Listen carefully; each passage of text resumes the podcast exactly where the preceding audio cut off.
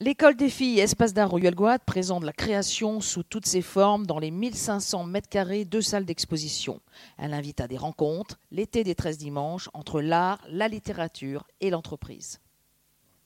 Merci pour me donner la parole. Je voudrais juste faire deux points euh, sur l'introduction, euh, sur l'enjeu climatique. Euh, il est essentiel à l'échelle de la planète.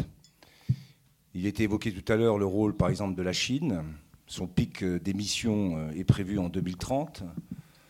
Et je voudrais simplement attirer l'attention politique de tous ceux qui écoutent aujourd'hui, mais c'est malheureusement, euh, ça a été rappelé, pas toujours les jeunes, c'est qu'il faut quand même remettre les débats et, les priorités là où elles vont être.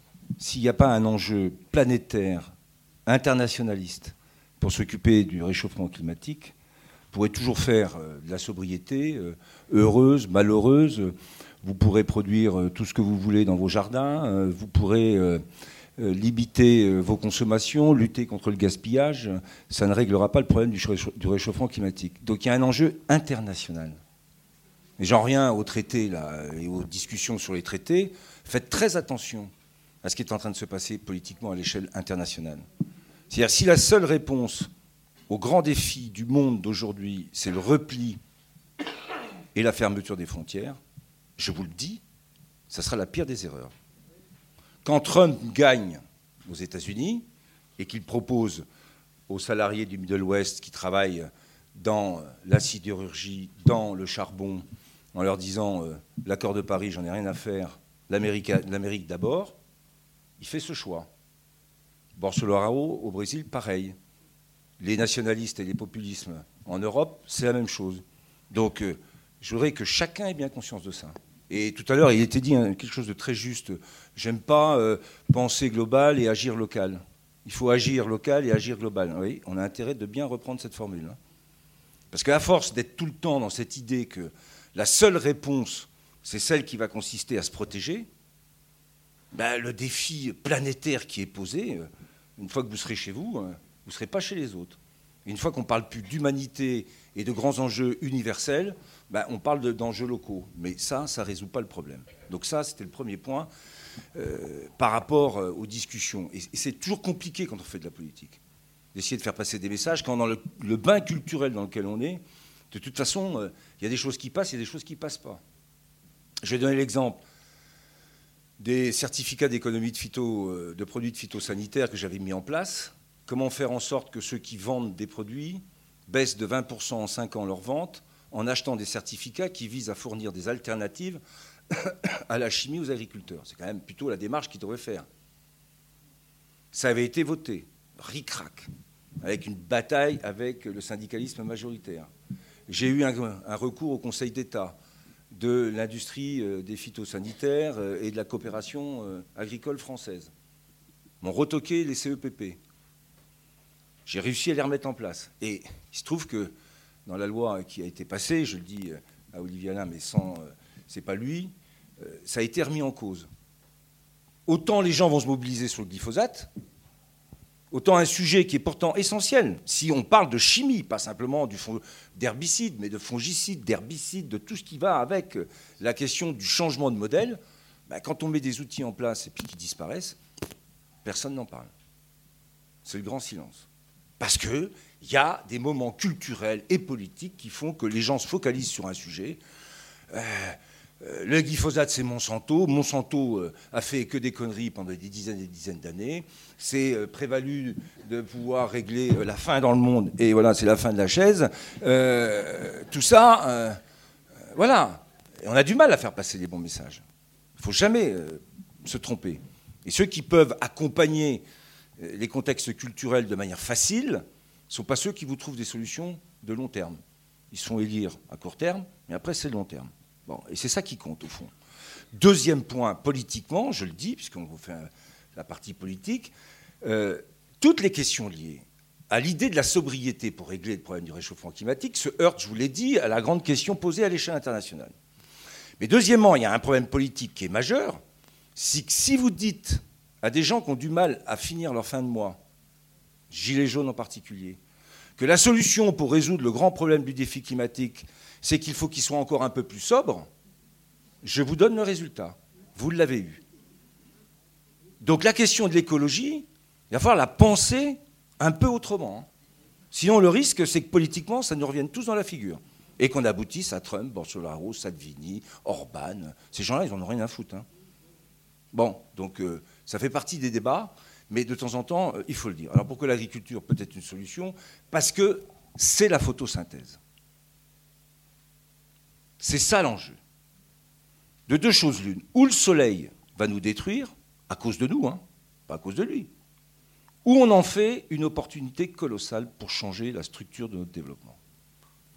Et l'agriculture comme la forêt ont cet avantage énorme sur tout un tas d'autres activités, c'est qu'elle capte la photosynthèse, si on sait s'en servir, si on sait s'en occuper.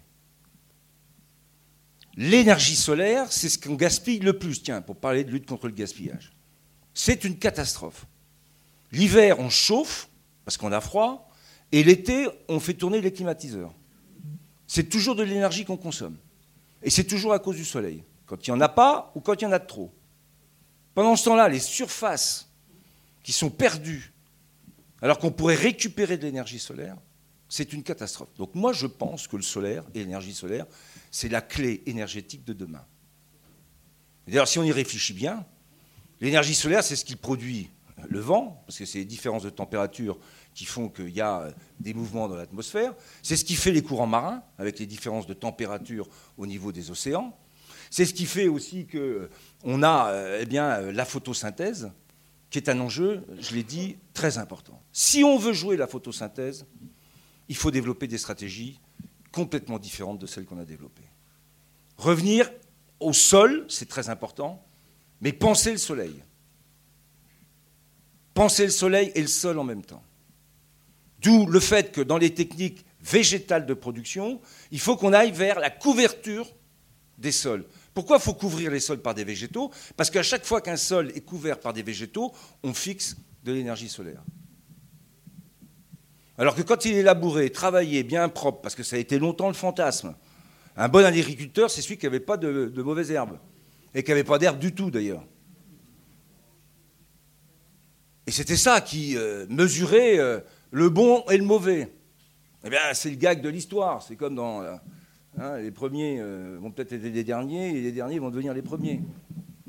Couvrir les sols, c'est fixer l'énergie solaire. Et une fois que vous la fixez, à ce moment-là, vous pouvez la transformer. Vous la transformez en plein de choses. Alimentation, grand enjeu de l'agriculture. Alimentation du bétail, on pourra revenir sur la question de la viande. Production euh, de carbone et stockage du carbone dans les sols, c'est le 4 pour 1000, c'est comment une partie de cette production végétale peut être utilisée pour renforcer le carbone que j'ai dans mes sols. Sachant que plus j'ai de carbone, plus j'ai de matière organique, plus mes sols sont fertiles. Sachant qu'à partir du moment où ils sont fertiles, on résout une partie du problème lié à la faim dans le monde. Sachant que depuis 3-4 ans, les derniers constats, à cause du réchauffement climatique, montrent, et avec l'augmentation démographique, qu'on retrouve un problème de faim dans le monde, alors qu'on était arrivé à, peu près à 800 millions d'êtres humains qui souffraient de la faim dans le monde, on est repassé au-delà des 1 milliard. Et dans les 800 et 1 milliard, d'ailleurs, 80% sont des agriculteurs, et souvent des éleveurs. Là aussi, le 214, tous ceux qui pensent qu'il faut faire disparaître l'élevage, il faut bien y réfléchir. Hein. C'est des milliers d'emplois, des milliers de gens qui aujourd'hui sont occupés par l'élevage en Afrique en particulier. Donc, la photosynthèse est l'enjeu colossal pour l'agriculture et c'est pour ça qu'elle est au cœur des solutions. Comme de la forêt, pareil. Et dans ces stratégies nouvelles, il faut qu'on soit capable de maximiser cette énergie pour la transformer. Alors je vous ai dit alimentation, alimentation du bétail, euh, biomasse, biosourcing, c'est-à-dire les produits biosourcés. Tout ce que vous faites avec du bois quand vous construisez des logements, c'est du carbone de stocké. Un mètre cube de bois utilisé dans la construction, c'est une tonne de carbone de stocké. Quand j'ai vu euh, la charpente de Notre-Dame brûlée, et qu'on a dit que c'était des bois qui avaient plus de 1000 ans, ben c'était du carbone de stocké depuis 1000 ans, qui a été déstocké parce qu'il a brûlé. Donc stocker le carbone, c'est un enjeu, c'est-à-dire en capter dans l'atmosphère via la photosynthèse, et après le stocker dans les sols et une fois qu'on a fait ça, avec toutes les productions qu'on peut faire, le stocker au maximum dans toute la diversité de l'utilisation des produits issus de la photosynthèse. Ça s'appelle la bioéconomie. Et dans l'enjeu de la modification du développement de nos économies, la bioéconomie va devenir un élément qui devrait être beaucoup plus pris en compte, beaucoup plus intégré aux réflexions, beaucoup plus stratégiquement porté. Moi, j'avais fait un rapport sur, on avait fait faire avec le ministère, que j'avais présenté au Conseil des ministres, un rapport sur la bioéconomie avec toutes ces facettes. Mais c'est vrai.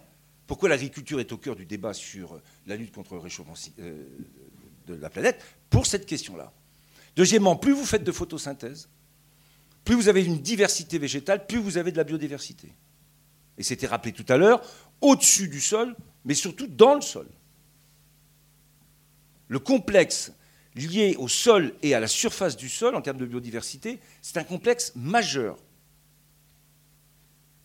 Donc, les modèles agricoles de demain devront intégrer ce complexe biodiversité sol, surface du sol et photosynthétique. Et c'est là que les discussions euh, commencent. Parce que ceux qui considèrent qu'il faut avoir des champs parfaitement rectilignes, sans herbe, pour être un bon agriculteur, eh bien, ils résistent. Mais ils n'ont rien compris.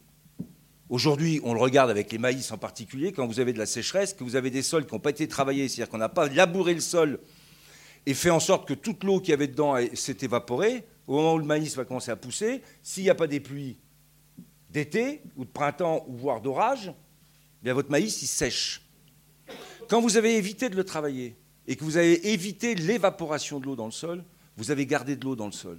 C'est une stratégie aussi de lutte contre la désertification et en particulier de lutte contre les sécheresses. Donc le sol, si on le pense, c'est un outil colossal, à la fois en termes de biodiversité, de captation de la photosynthèse et de l'énergie solaire, et aussi de lutte contre les sécheresses. Et un sol couvert, c'est un sol qui ne s'érode pas ou moins que ce qui est un sol travaillé, labouré. Vous n'avez qu'à regarder quand au printemps, vous voyez, euh, au printemps ou à l'été après les récoltes, ceux qui commencent à déchaumer, ceux qui commencent à travailler leur sol, dans toutes les grandes plaines céréalières de France, vous voyez des nuages de poussière. Vous avez l'impression que c'est euh, Guderian qui revient euh, et qui remonte vers Dunkerque, là, avec tous ses chars. C'est impressionnant. Tout ça, c'est du sol qu'on perd. C'est donc de la matière organique. C'est donc quelque chose qui retourne dans l'atmosphère. Donc si on est sur la stratégie qui consiste à dire, pour faire baisser le réchauffement climatique, il faut que je diminue la concentration de carbone en particulier, hein, je parle pour l'agriculture, dans l'atmosphère, il faut de la photosynthèse.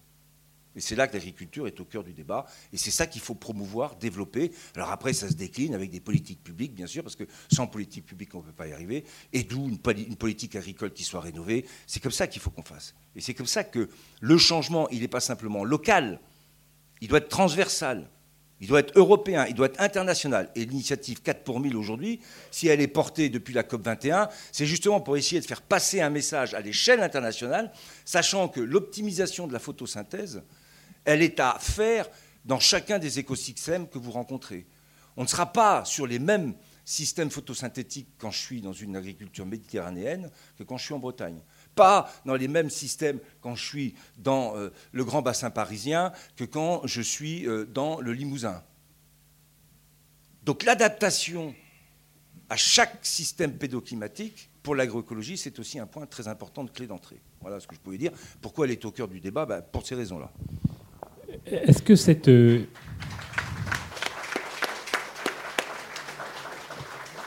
Comment est-ce que cette initiative 4 pour 1000 que vous avez soutenue, portée au, moment de la COP 21, comment est-ce qu'elle fait son chemin, et notamment sur la rive sud de la Méditerranée?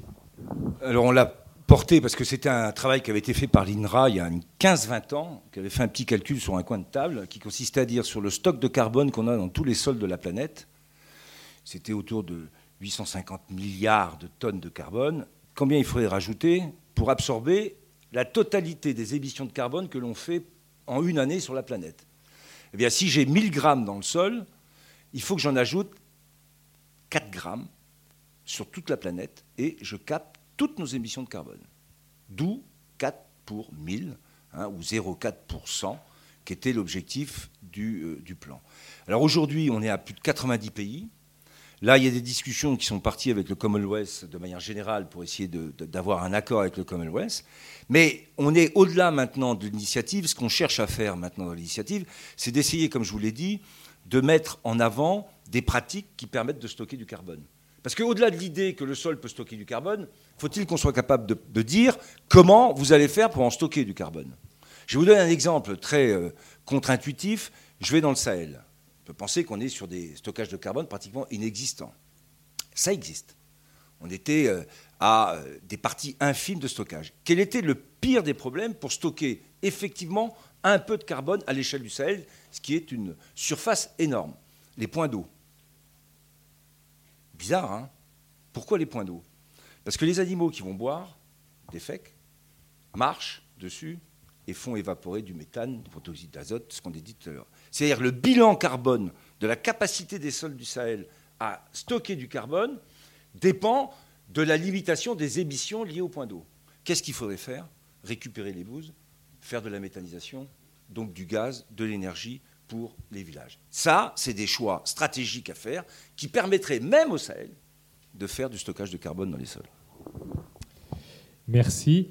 Ce qui veut dire que, que l'Europe a, un rôle à, jouer justement. Ah oui, oui, bien sûr. Surtout dans le développement, sur le financement. Faut-il que l'Europe soit aussi exemplaire? Et c'est vrai que là, on a beaucoup d'efforts à faire sur la politique agricole commune pour faire en sorte que les critères qui peuvent permettre de verser des aides aujourd'hui intègrent cette idée de la photosynthèse et de la couverture des sols. Alors ça a commencé, hein, puisque la, la PAC que j'avais négociée, il y avait trois gros critères de verdissement de la PAC.